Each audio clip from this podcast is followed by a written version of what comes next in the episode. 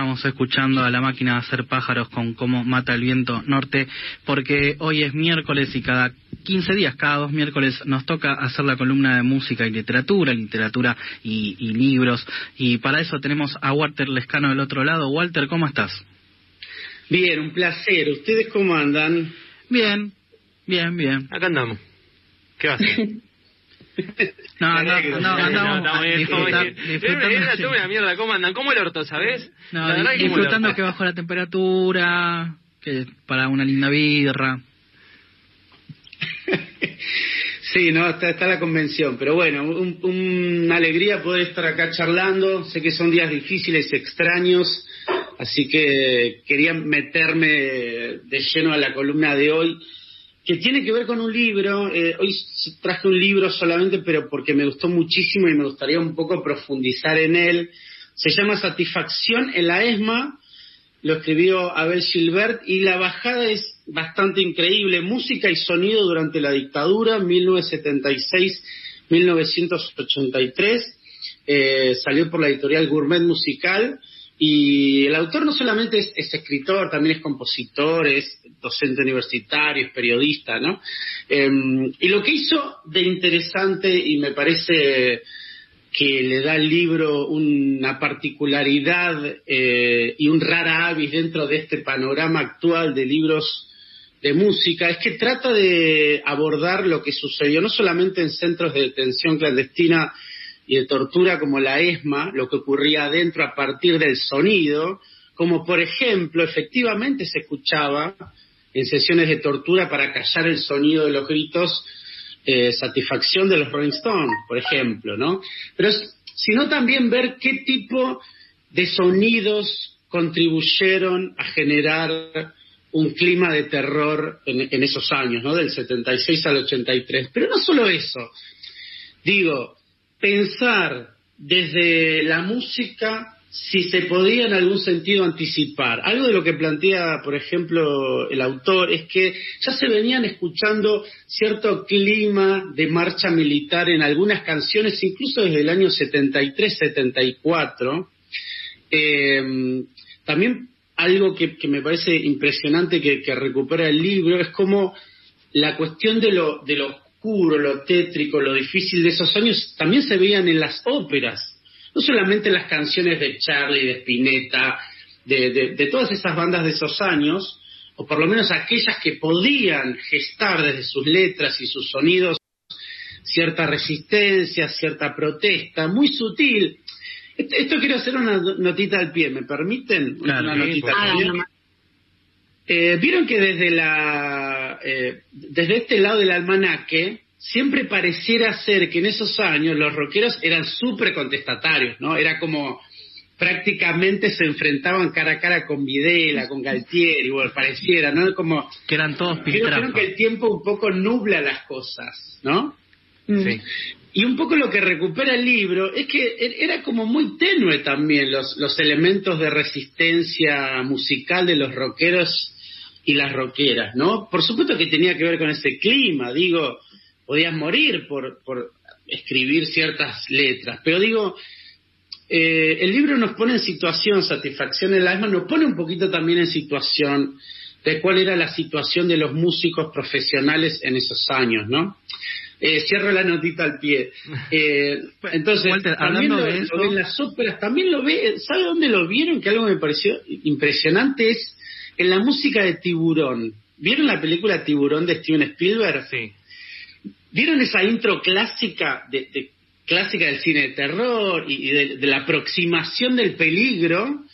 Eh, e- era un tipo de sonido que se escuchaba en algunos centros de detención y gente sobreviviente de ahí, cada vez que escuchaba ese sonido, lo, lo- lo llevaba a ese lugar, a esa situación, a momentos difíciles.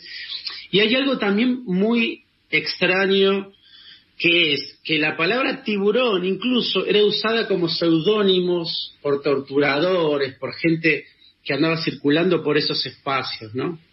Entonces, también se suma otro elemento, que acá lo estábamos hablando un poquito fuera del aire, es cómo ciertos sobrevivientes, a partir de los sonidos que escucharon en los centros de detención, pudieron o, o reconocer a torturadores, o reconocer ubicaciones de centros de detención, o comprender cuál era la dinámica para poder reconstruirla, por ejemplo, a qué hora comenzaban las torturas, qué canciones se escuchaban, qué dimensiones tenían los espacios, cuántos medían, a partir de escuchar la cantidad de pasos, ¿no? Eh, entonces, cuando uno piensa en sonido y música, no el, libro no aborda solamente canciones de protesta. Sí, las aborda algunas muy bien, pero también lo hace en un sentido amplio, amplio, perdón, y dice algo que me parece impresionante. Cada momento oscuro en la historia atrae su conjunto de sonidos particular. ¿No? eso me pareció increíble también, ¿no? Como que de alguna manera y piensen no solamente en, lo que ocurrió en la última dictadura militar, sino el holocausto, em, el, genocidio armenio, un montón de situaciones eh, históricas que cada una de ellas fue construyendo su corpus sonoro propio de ese momento oscuro, ¿no? Em, perdón, hablé de más, díganme, ¿eh? Cuéntenme cómo estamos yendo. No, perfecto. Eh, yo quería hacer una mención al asterisco que hiciste, el paréntesis, de que muchos músicos también tocaron para la dictadura, por ejemplo, eh, el recital de Por Malvinas, cuando ya sabía lo que había sucedido en los años anteriores, un poco legitimando, más allá de la guerra, legitimando lo que fue la dictadura. Sí, eso es uno de los eh, puntos eh, álgidos respecto a la historia del rock y también la historia, te diría, de la rebeldía en, en Argentina, ¿no? Em, los únicos dos artistas que se negaron a participar fueron Violadores y Virus.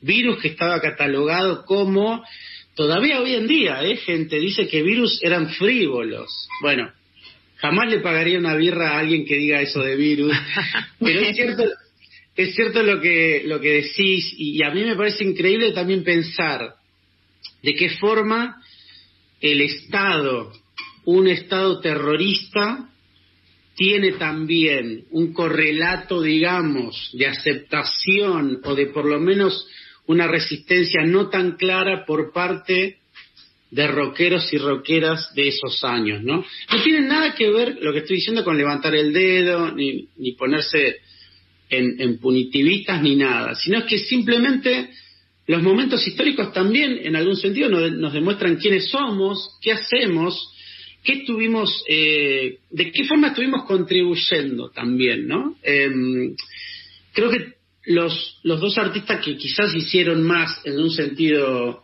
musical sonoro conocido fueron, por supuesto, Charlie García y Spinetta, ¿no? O sea, dos artistas que, que han eh, hecho su contribución para que los sonidos alrededor de esos años puedan tener un rasgo distintivo, incluso bello, ¿no? Porque uno escucha canciones de La máquina hacer pájaros o de Serú Girán y uno se puede conmover, pensar en Encuentro con el Diablo, por ejemplo, ¿no? O, canción como Canción de Alicia en el País, es, ese tipo de cuestiones, ¿no? Las golondrinas de, Plaza de Mayo, decía Spinetta, ¿no? Em, y creo que ahí también, ahí también se puede perfilar un poco el estudio acerca del sonido, que se construía también en esos años, ¿no?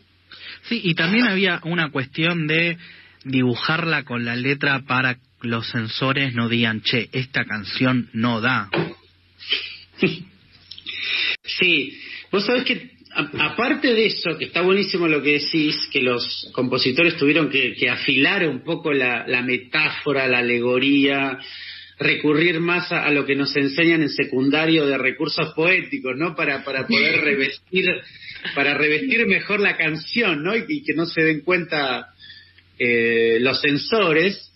Em, lo, que cuenta Abel Gilbert, el autor, que incluso dentro de esas canciones, en las notas elegidas, en las formas de las melodías, en, en la secuencia de las notas, también ahí se puede percibir el modo en el cual había una performance para, para, digamos, para la mayoría y secretos ocultos para los entendidos y entendidas, ¿no? O sea, fíjate vos, ¿no? No, no solamente aquello que por ahí, eh, a lo cual podemos acceder muchos, que es la letra, la forma de cantar, escuchamos un riff, bueno, algo, yo no soy especialista en música, pero digo, es, esos secretos que tienen las canciones o ciertas canciones, incluso nosotros que somos los neófitos, los podemos percibir. Había un filósofo que se llamaba Berkeley que decía, ser es ser percibido. Y yo creo que estas señales o estas contraseñas, yo creo que se podían percibir, ¿no? Y eso también lleva a pensar algo un poquito más perturbador, ¿no? Que vieron que con el tiempo se empezó a decir con justa razón golpe cívico-militar, que era imposible a determinado nivel de presión de lo que estaba sucediendo en Argentina, imposible no eh, o mostrarse que no sabía lo que se estaba pasando.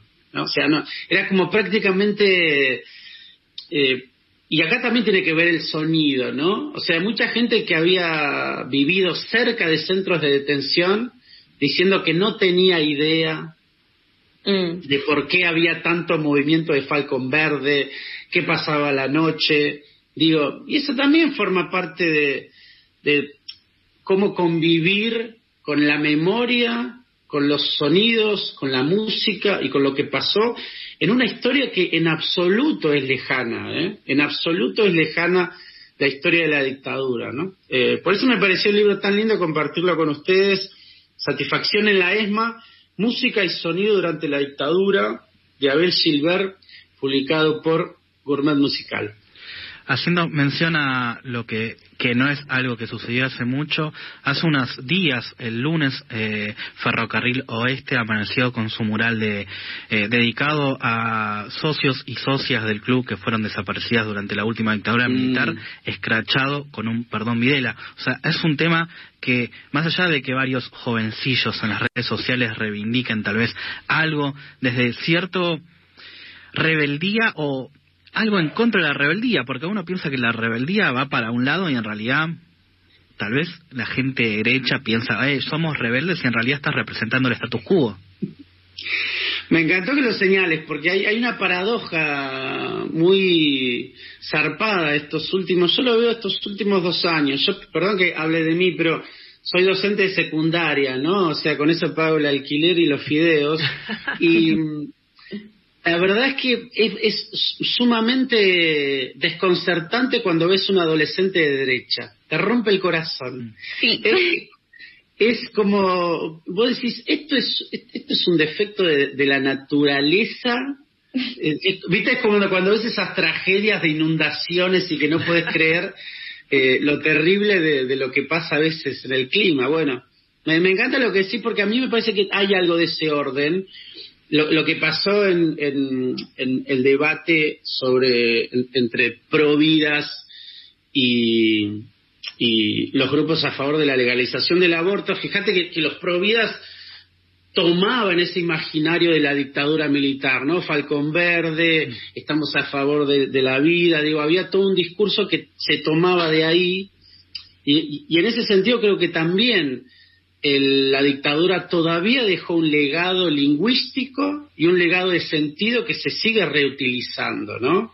Entonces hay que estar muy atentos, muy atentas a que ese tipo de cosas no se filtren en el pensamiento, ¿no? Entonces, libros como este, que aparte está excelentemente escrito, también lo recomiendo en ese sentido. ¿Vieron cuando algo está tan bien escrito que hasta te seduce cómo pone el punto y seguido? Bueno, ese tipo de cosas, ¿no? Eh, creo que también nos, nos, hace ver ese tipo de, cuestiones, de qué forma hay que estar atento como ciudadano o ciudadana para que el aroma, el sonido y los sentidos de la dictadura no se filtren en nuestro presente, o por lo menos combatirlo con lucidez e inteligencia, ¿no?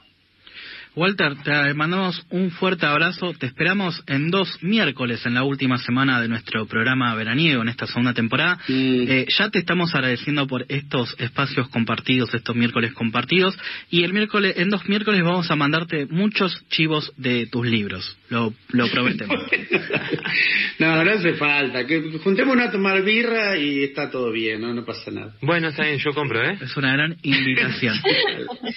Nada, es, un, placer compartir eh, cada 15 días con ustedes y, que podamos hablar de, cosas que nos gusta, que siempre es placer y deseo, que es lo que nos mantiene vivo, ¿no? Recién hablabas de Alicia en el país eh, de Cerú Girán, vamos a escuchar algo de ese tema y después nos despedimos.